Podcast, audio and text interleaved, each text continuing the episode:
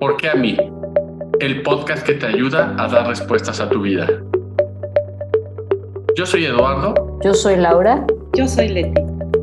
Y juntos te acompañamos a que descubras por qué a ti. Hola Laura, ¿cómo estás? ¿Cómo están todos? Eduardo, qué gusto verlos de nuevo. Me da mucho gusto estar aquí. He estado un poco ausente, pero estoy eh, preparándome. Ya después les tendré alguna sorpresa por ahí. Pero bueno, mientras tanto, voy a darle la bienvenida a Laura y con una pregunta, Laura, aprovechando que vas a tomar el audio, ¿cómo estás? Y quiero preguntarte, ¿tú eres tolerante? Hola Leti, hola a todos. Eh, a veces sí, a veces no. ok, muy bien. Luego volvemos contigo. ¿Y tú, Eduardo, eres tolerante? Hola a todos, qué gusto saludarlos, qué gusto que estamos todos juntos nuevamente. Este, digamos que es un área de oportunidad para mí. Mm, interesante. Y yo quiero compartir con ustedes que he aprendido sí, sí, sí me he topado con pared y muchas veces, pero también he aprendido y me ha dado resultado y quiero compartirlo contigo y vamos a escuchar la opinión de quien nos acompaña el día de hoy. Y que la dirección de la tolerancia no es hacia otros, sino es hacia mí mismo. Entonces, por ahí me gustaría arrancarte. ¿Qué opinas, Laura, ahorita que te reíste de esta dirección? Eh, justo hace unos días que terminaba mi proyecto final de, de lo que estaba estudiando, veía cómo mis consultantes, bueno, las que elegí para, para, para trabajar, les costaba mucho el error, o sea, como equivocarse, porque hice una investigación de por qué al hablar, el, es como el estrés afecta en un idioma, al hablar un idioma que no es el tuyo y bueno, un poco más, más de fondo con el tema del cambio cultural y demás. Pero justo en los tres acompañamientos que hice, me di cuenta de que las consultantes, y hablo, digo las, consultantes, pero en realidad soy yo, eh, tenían ese temor a equivocarse. Al, al hablar eh, en otro idioma, y no decir la palabra correcta, no utilizar, no entender lo que dijera la persona o, lo que estaba habiendo en el, en el ambiente. Y ahí me di cuenta, ahí me reflejé en, ellas, eh, que a mí también me cuesta darme ese permiso de equivocarme y de decir, bueno, estoy aprendiendo. Y eso habla de la tolerancia de que también tengo conmigo misma. Ok, muy bien, muchas gracias, Laura. Y tú, Eduardo, platícanos del área de oportunidad que con lo que nos contestaste cuando te pregunté qué, qué tal está tu, tu tolerancia, si eres tolerante. Fíjate que el tema de la tolerancia tiene que ver, a mí me parece que tiene que ver mucho con la forma en cómo uno ve la vida. Si yo veo la vida de cierta manera, estoy esperando que los demás vean la vida como yo veo la vida. Y cuando no me encuentro a las personas que ven la vida de la misma manera en que yo la veo, me voy a desesperar. Quiere decir que me vuelvo intolerante muchas veces. Si de alguna manera yo ya he acudido a terapia y he puesto en orden algunas cosas en mi vida, puedo aprender que los demás son diferentes a mí y de alguna manera puedo eh, practicar la tolerancia. Sin embargo, hay otros elementos que conversaré más adelante que hacen que además de haber ido a terapia, sigue siendo intolerante. Y es, y es, y es este, como, como lo decías, ¿no? Esta parte del control que, que deseo tener, pero cuando no lo logro es donde viene la intolerancia. Hay que, y, son dos aristas las que vienen ahí. Un ratito más les platico. Ok, sí, sí, porque eh, coincido contigo de el control, ¿no? Cuando siento que los demás no están haciendo lo que yo quiero que hagan o que piensen como yo quiero que piensen, entonces es mucho más fácil enojarme con ellos y juzgarlos, es que no, no sé qué, no hacen esto, este, bueno, voy a poder generalizar, son unos flojos, no entienden, pero entonces es, siempre, siempre hay una vocecita que dice, ay, entiende, lo sé más tolerante, pero sigo enojada, entonces la dirección de la que yo te platiqué al inicio es qué pasa si en lugar de mi hacer hacia allá, haces hacia acá el foco. Y es decir, ¿qué me está molestando tanto? ¿Qué me están mostrando estas personas que yo todavía tengo que trabajar? en mí y es, es eso, eh, como dice Eduardo, no nada más es la terapia, sí tiene que ver, pero también pues me imagino que nos vas a compartir algunos otros puntos que podamos aprovechar, como dices tú, es un área de oportunidad.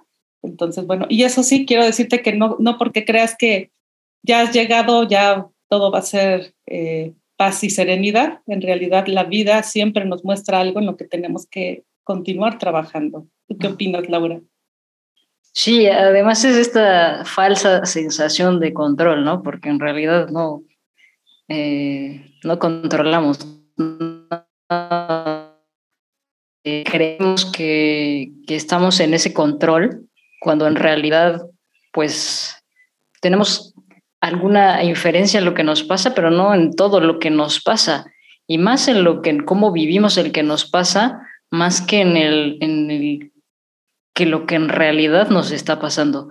Por eso lo llamo una, una falsa creencia de que tenemos el control, ¿no? Eh, y, me vino ahorita a la, mente una, una, chica, creo que ya lo había comentado en algún podcast pasado, eh, que ella decía que buscaba controlar afuera para, para poderse sentir segura dentro. Eh, y es ese, esa falta de, ese exceso de control o, querer controlar lo que pasa afuera, habla de la inseguridad que hay adentro.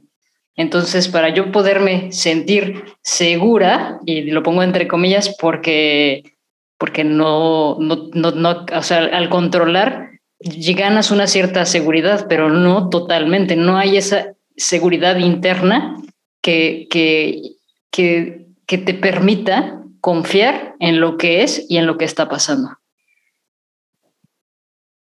Sí, está interesante. Hay algo, muy, bueno, estamos hablando del elemento ahorita que tiene que ver con el control. Sin embargo, en este cuestionamiento original de la tolerancia, ¿por qué me vuelvo intolerante? Sí hay, yo, yo lo vería por un tema de miedo, si ya lo empezamos a desmenuzar, empezaría, sí tiene que ver con seguridad o inseguridad, pero esa seguridad o inseguridad va a provenir del miedo. Una persona que busca controlar necesariamente es una persona que tiene miedo. Entonces, si tiene miedo, hay que identificar miedo a qué y eso va a hacer que pueda ir trabajando en esta parte de poner en orden mis emociones para volverme más tolerante con las personas cuando sé que no puedo controlar. Sin embargo, el otro elemento que yo quería poner en la mesa es que hay un factor neuropsicológico que puede estar en juego ahí. Cuando hay un desorden eh, a nivel neuropsicológico, cuando hay la falta de alguna sustancia en el organismo, cuando tenemos el sistema nervioso central alterado biológicamente, es decir, que tenemos un desorden como el famoso TDA o TDAH, ¿no? Trastorno de déficit de atención, trastorno de déficit de atención e hiperactividad o solamente hiperactividad. Cualquiera de estas cosas son trastornos biológicos. No tanto tiene que ver la parte psicoemocional, sino más bien psicobiológica. O sea, hay algún desorden ahí. Por lo cual yo me iría por estos dos caminos, ¿no? Una persona que tiene poca tolerancia ante ciertas situaciones, poca tolerancia ante la frustración, poca tolerancia a las personas, poca tolerancia a, situaciones que está viviendo en su vida, donde le desesperan, donde termina gritando, donde no entiende a los demás, yo me iría por dos caminos. Uno, sí ver la parte psicoemocional por medio de psicoterapia, terapia, para ver que, cuáles son estos miedos, cuáles son estas inseguridades, cuáles son estas cosas que hace que no esté teniendo esta, esta tolerancia con los demás. Y por el otro lado, por el lado médico, o como se dice, es por el lado clínico, más correcto, es por el lado clínico sería hacer las pruebas necesarias eh, para saber si el organismo no está produciendo cierta sustancia y si no la está produciendo, muchas veces lo que necesita es ser medicado eh, el paciente, ¿no? Y para eso, bueno, ya tendrá que acudir con un profesional, o tal que nos comentara un poquito más de esto. Pero sí es importante y, y yo creo que si de alguna manera se trabaja en estos dos caminos, te puedo garantizar cierto éxito en, en, en resolver este, esta cuestión de, de, poca tolerancia. Así es, sí, sí, eh, estás en lo cierto respecto a la otra arista, que a lo mejor alguien ya nos está escuchando y dice, oh, oh Dios mío, porque así, así me, pasa con alguien que actualmente estoy acompañando, y es que dice, yo era muy intolerante. Bueno, lo sigo siendo, pero ya de una manera distinta, desde otro lugar, desde, desde otro observador, porque antes, o sea, pasaba la mosca y yo ya estaba bien enojado, que, ay, estas no entienden que estoy comiendo, o sea, todo me parecía este, bastante eh, irritable y después tampoco se daba cuenta que los de alrededor también estaban irritados con él. Entonces ya fue pasando el tiempo y él empezó a darse cuenta que no podía seguir con, con la vida así, que cualquier cosa que pasara que él no pudiera controlar lo irritaba. Entonces acudió a terapia, no encontró como algo que lo, que, que lo, que lo pudiera como acompañar y después escuchando información como la que está dando Eduardo, acudió con un psiquiatra y este psiquiatra le hizo un diagnóstico a través de una serie de evaluaciones y efectivamente se sorprendió cuando tuvo su diagnóstico de TDAH, pero lo de él no era hiperactividad, era impulsividad. Entonces, cuando ella empezó a medicarse después de determinado tiempo, empezó a ver la vida como realmente es, porque esas son sus palabras. O sea, ya no, eh, las cosas ya no lo irritaban tanto, él se fue haciendo también cargo, porque antes él no sabía cómo hacerlo. Se hace cargo, ya se da cuenta que tiene que ser tolerante con él mismo respecto a lo que no puede controlar. Entonces, sí, efectivamente, si tú estás escuchando esto que dices, ah, caray, ya pudiera ser por ahí que, que estoy demasiado sensible, que todo me pone de malas, que no puedo alcanzar a comprender a las otras personas, bueno, ni siquiera me puedo comprender a mí mismo, entonces, bueno, es una invitación también a que pudieras atenderte en este aspecto porque algo te está diciendo el ambiente, algo te está diciendo tu cuerpo, tus reacciones y entonces, bueno, sí es una, es una invitación, pero eh, retomando el tema es la dirección de la tolerancia, recuerda que siempre es hacia ti y él tuvo tolerancia hacia él que se permitió como voltear a ver esta perspectiva y le cambió la vida. Definitivamente sí quiero comentar lo que está él dice que prácticamente volvió a nacer y que está viviendo la vida disfrutándola, que eso es lo que el motivo y el como la parte medular de, de, todos estos episodios que compartimos contigo, porque la vida se viene a disfrutar. ¿Tú qué opinas, Laura?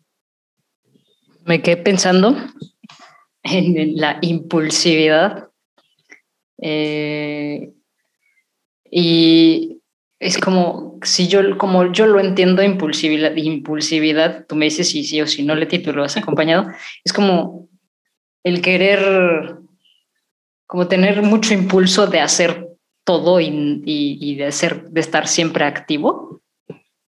la, impulsividad, el, la diferencia entre la eh, TDAH es trastorno de déficit de atención e hiperactividad. Hiperactividad es que no se puede controlar de, estar haciendo, el impulso es, por ejemplo, ya irse contra las personas, gritar, este, tomar decisiones que, que no son, o sea, que no tienen la capacidad como de eh, llevar pasos, es impulsivo, o sea, es, es, es ese ir y tenía un exceso de impulso.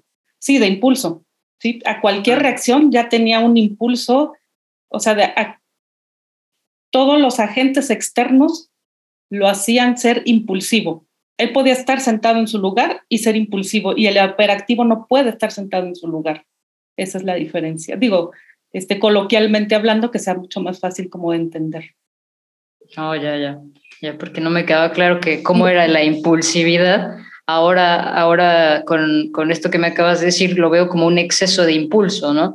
Como, como puede haber a personas que no nos permitimos seguir tanto a nuestros impulsos, él lo que hacía era como seguir eh, lo que su cuerpo eh, le decía y lo hacía, ¿no? Muchas veces eh, los, no, no sé, lo que me viene es como este exceso de, de estar como muy en contacto con la parte reptiliana, como con, con la sensación de querer responder ante las situaciones desde, lo, desde lo primitivo, así como, como, hacia, como hacia la defensa, ¿no? Como sentir que todo me está, que está molestando.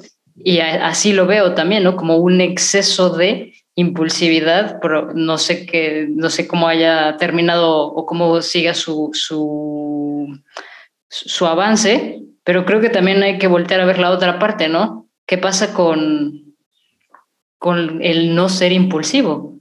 Eh, el detenerse y el decir, pues me, mejor no digo nada. Interesante tu punto de vista. Pero, hay que, ver, esta parte de la impulsividad son aquellas personas que tienen como característica eh, no filtrar lo que van a decir en el momento que reciben una información. O sea, la impulsividad está en que puedo estar pasivo, puede ser que no sea hiperactivo, puedo estar hasta cierto punto pasivo, pero de repente escucho algo y ¡pum! Ya estoy con la respuesta ahí o ya estoy con una acción ahí. Y, y no la pienso, no la filtro, simplemente la hago. Y estoy en el hacer, y estoy ahí contestando, respondiendo, estoy en el hacer. Eso es ser una persona impulsiva. Ahora, esta ¿por qué puede ser negativo en la vida de las personas ser impulsivo? Porque no siempre va a obtener los resultados que está pensando en esa impulsividad. O sea, simplemente se está dejando ir por sus emociones y no siempre va a obtener los resultados, además de que lo va a meter en conflictos con las personas que esté a su alrededor. Entonces, de alguna manera, por ejemplo, parte de esto, cuando se regulan todo lo, todas las eh, sustancias químicas que nuestro cuerpo produce y que eso lo hace un psiquiatra por medio de algunos medicamentos, entonces resulta que me llega una información y me tomo el tiempo de procesarla, de analizarla y posteriormente dar una información. Ahora, si esto lo vemos en los directores de empresas, yo creo que son características importantes en los, en los CEOs o en los directores de área de grandes corporativos, porque pocas veces vemos un director que sea impulsivo. Yo te diría, de 100 directores, yo te podría decir que o lo voy a poner más, de mil directores, probablemente uno sea impulsivo, porque una empresa no necesita un líder impulsivo. Lo que necesita es alguien que tenga la calma para procesar la información que le va llegando y pueda tomar decisiones al respecto, quizá analizando diferentes variables, ¿no? Pero una persona que siempre responde a sus impulsos y, siempre está tomando decisiones sobre la marcha, poco le conviene a una empresa. Y eso sucede en nuestra vida, en nuestra vida eh, de manera este, cotidiana, ¿no? O sea, si vamos tomando por impulso decisiones, nos podemos meter en ciertos conflictos, pero si vamos tomando decisiones más pausadas, más mesuradas, puede ser que, que, que, tengamos resultados diferentes.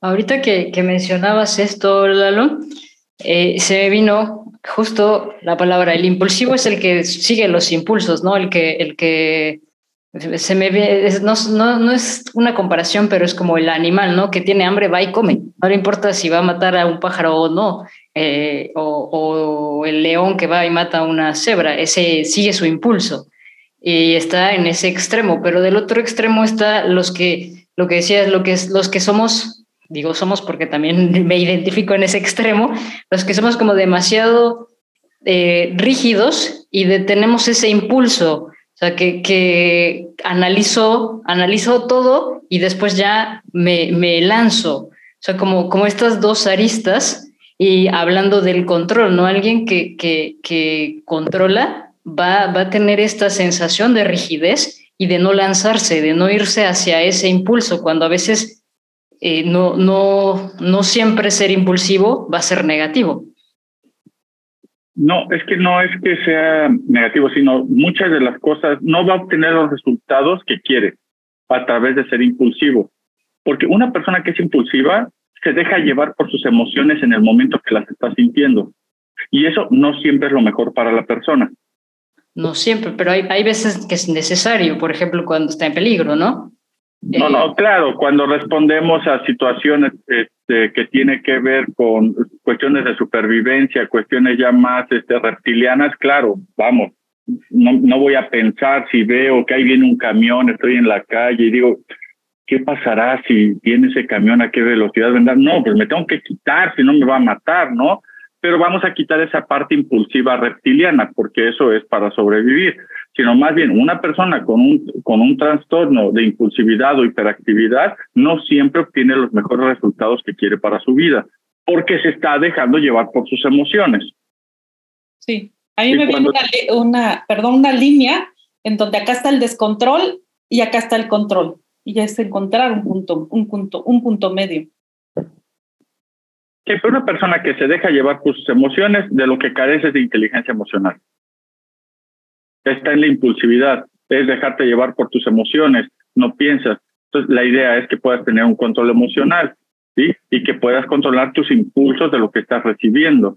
¿sí? Porque si no es como las caricaturas que vemos que le ponen un alambre y entonces son impulsos, ¿no? Entonces vamos respondiendo a través de eso y eso no siempre va a obtener el resultado que quiere para su vida, ¿no? Y aparte es, muy cansa es muy cansado. Y cambiaría la palabra control de las emociones para algo. Te avisan algo, te dicen algo. O sea, es como, si te enojas, pues no, no, me, no me voy a enojar, no. O sea, me noto que me estoy enojando y ya que me estoy enojando, ¿qué es lo que me enoja de esto? Pero, pero no, o sea, porque a veces me parece que está como malentendido el que no, no tengo que controlarme y no me voy a enojar, no me voy a poner triste, no me va, no me va a dar miedo. No, es, no, no se trata de eso. Sí, claro. ahorita, ahorita, que pusiste el ejemplo de, de me enoja, yo no me voy a enojar, no, este enojo que ahí viene la dirección de la tolerancia, que es el, el título de este, de este episodio, es en lugar de enojarme con el de enfrente, que es que ya me hizo enojar, es saber por qué me está enojando lo que la persona está haciendo.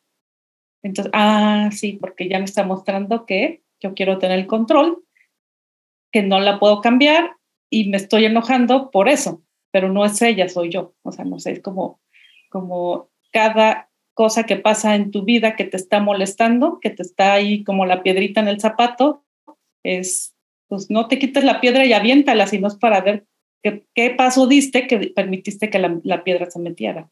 No sé, es algo como más, más gráfico, me gustaría ponerlo así. Y, y, creo que también el impulso, o sea, si tanto lo reprimimos y si tanto controlamos es eso que, que, que eh, los impulsos, llega un momento en el que es como si le vamos llenando el saquito a la de canicas, ¿no? Echamos una canica, otra canica, llega un momento en el que se va a romper. Y es cuando normalmente, eh, cuando, eh, cuando es como una crisis, ¿no? O sea, cuando tú te has privado de hacer algo durante tanto tiempo, va a llegar un momento en el que ese algo que te has privado va a salir descontrolado. Y vemos, por ejemplo, problemas eh, de, personas que gritan o conflictos en casa de las personas que, guardan tanto eh, y que, lo tienen que sacar de, tiene que salir de alguna manera esa, esa sombra o no sé cómo llamarle, pero eso que ha reprimido durante tanto tiempo. Lo que pasa es que si lo reprimes estás fingiendo. O sea, no se trata de reprimir, se trata de solucionarlo, se trata de ponerlo en orden, se trata de, una vez que identificas que eres una persona impulsiva, dos caminos otra vez. Hay que ir con el psicoterapeuta a, ver cuál es el motivo de esta intolerancia, de esta, de esta impulsividad, de por qué tienes esta necesidad de escuchas algo e inmediatamente reaccionas, ¿no? O sea, eh, hay que ir con el psicoterapeuta, pero también dependiendo del diagnóstico, tienes que ir con el psiquiatra, quizá a que te haga ciertos estudios o evaluaciones para ver si no estás produciendo alguna sustancia que te permita no procesar la información que te llega. Entonces, si ese es tu caso, lo que se necesita es tomar esos dos caminos para que de alguna manera, es que no es normal, no es, eh, no me gusta ocupar la palabra normal porque es anormal o anormal, pero no es, no es algo um, ¿cómo te, sano no es algo sano siempre estar respondiendo con impulsividad. No es sano. O sea, debes de tomarte un momento para procesar la información que te llega y actuar en consecuencia. Lo que pasa es que hay gente que le llega la información, no procesa y actúa. Yo creo que es ahí donde está el área de oportunidad y no tanto es reprimirlo, o sea, no que me llegue, oh, me trago todo oh", y lo reprimo, porque sí sucede eso lo, llenas, llenas el buche de piedritas y llega un momento en que explotas. Y eso está peor, ¿sí? Pero eso es reprimirlo. La idea y el mensaje es no, no, no lo reprima. Más bien, ve con el psicoterapeuta para ver qué es lo que puedes avanzar en cuestión de eh, esta parte de la intolerancia, en cuestión de esta parte de la impulsividad, del control, de todo esto, ¿no? Y si hay un avance significativo, ok, puede ser por ahí. O quizás si tienes un psicoterapeuta profesional o alguien que también tenga estudios de clínica, te puede decir, oye, hay algo que no me cuadra aquí, te recomiendo visitar un psiquiatra para que te haga estudios pertinentes y veamos si hay, hay algo que tu cuerpo no esté produciendo este, en este momento para que tengas este equilibrio en tu vida. Sí, y se acuerdan de la línea que les dije, me viene con esto que Eduardo está complementando, es que en, en un punto de impulsividad puede ser que ahí estés y estés atacando. Y en el otro extremo es mejor me alejo. Y entonces tampoco solucionas nada. Es quedarte, permanecer, hacer consciente lo que está pasando. Si no te es posible, bueno, con la ayuda de, un profesional y también con la ayuda tal vez de medicación, entonces ya podrás encontrar ese punto medio en donde podrás hacerte pues primero responsable, porque la persona impulsiva no, no alcanza a dimensionar porque todo lo ve que le están haciendo o, o él trata de solucionar, no es que lo trate, en ese momento es impulsivo y, lanza la respuesta o lanza la acción. Entonces es como muy importante encontrar ese punto, ese punto medio de la línea en la que te estoy y que los, los tres hemos estado, pero como de aquí a acá, pero es que encuentres tu punto medio, que creo que eh, si no es insano, ni, no es este malo, ni bueno, ni negativo, ni positivo, sino saludable. Y, y, como, como no todos a lo mejor tienen esta impulsividad diagnosticada, pero a veces hay momentos donde sí te brincan los impulsos y donde, eh, o de repente te, te, paras tus impulsos, eh, para, para eso es lo que está comentando Leti, ¿no? O sea, como, como si no hay un diagnóstico eh, previo, que, pero de repente notas que te gana el impulso y a lo mejor eh, cometes algo que no, que, que, se salió de tu control y, y, te metiste en un problema por ese impulso, a lo mejor es, es detenerte y voltear a ver, de qué manera puedo eh, ponerme en ese punto en medio. Así es. Y bueno, espero que este tema eh, te haya apasionado como nos apasionó a nosotros y que bueno, recuerda nuevamente la dirección. Si tu dirección es la tolerancia hacia los demás, te invito a que pudieras volver a escuchar este episodio. Y es importante, te pido uh, o te invito a que pruebes cómo es la tolerancia hacia ti mismo. Y bueno, yo con esto me despido, agradezco tu presencia, tu escucha y también para quien nos esté viendo y como siempre a Laura y Eduardo, su compañía. Muchas gracias. Muchas gracias también. Yo te quiero invitar, Leti, para que en la siguiente ocasión o cuando sea posible nos podamos dejar aquí en la mesa en este podcast, este, quizá un podcast que tenga que ver con el trastorno de déficit de atención, con o sin hiperactividad. Eh, yo no soy especialista en el tema, he trabajado a, nivel eh, psicoterapéutico eh, eh, muchos de estos síntomas consecuentes de este trastorno, pero clínicamente no conozco algunas cosas. Conozco algunos síntomas, algunas cosas y puedo aportar en él, pero ojalá que tú con tus conocimientos, tus estudios puedas traer algo para poder ver. Sería interesante que las personas pudieran identificar eh, si tienen este trastorno de déficit de atención este, con o sin hiperactividad.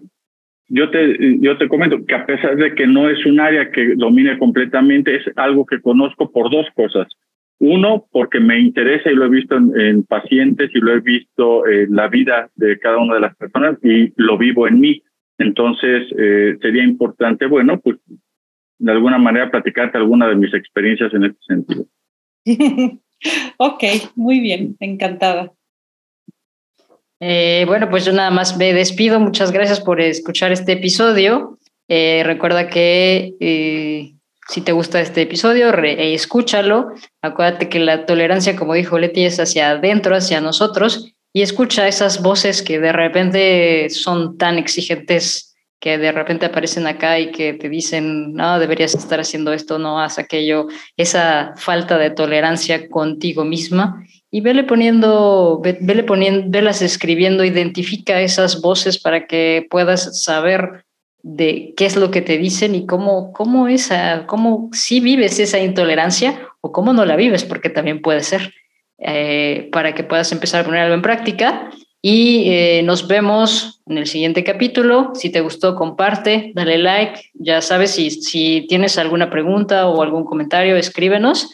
Con mucho gusto podremos traer algo en el siguiente podcast o cuando así sea bienvenido. Muchas gracias.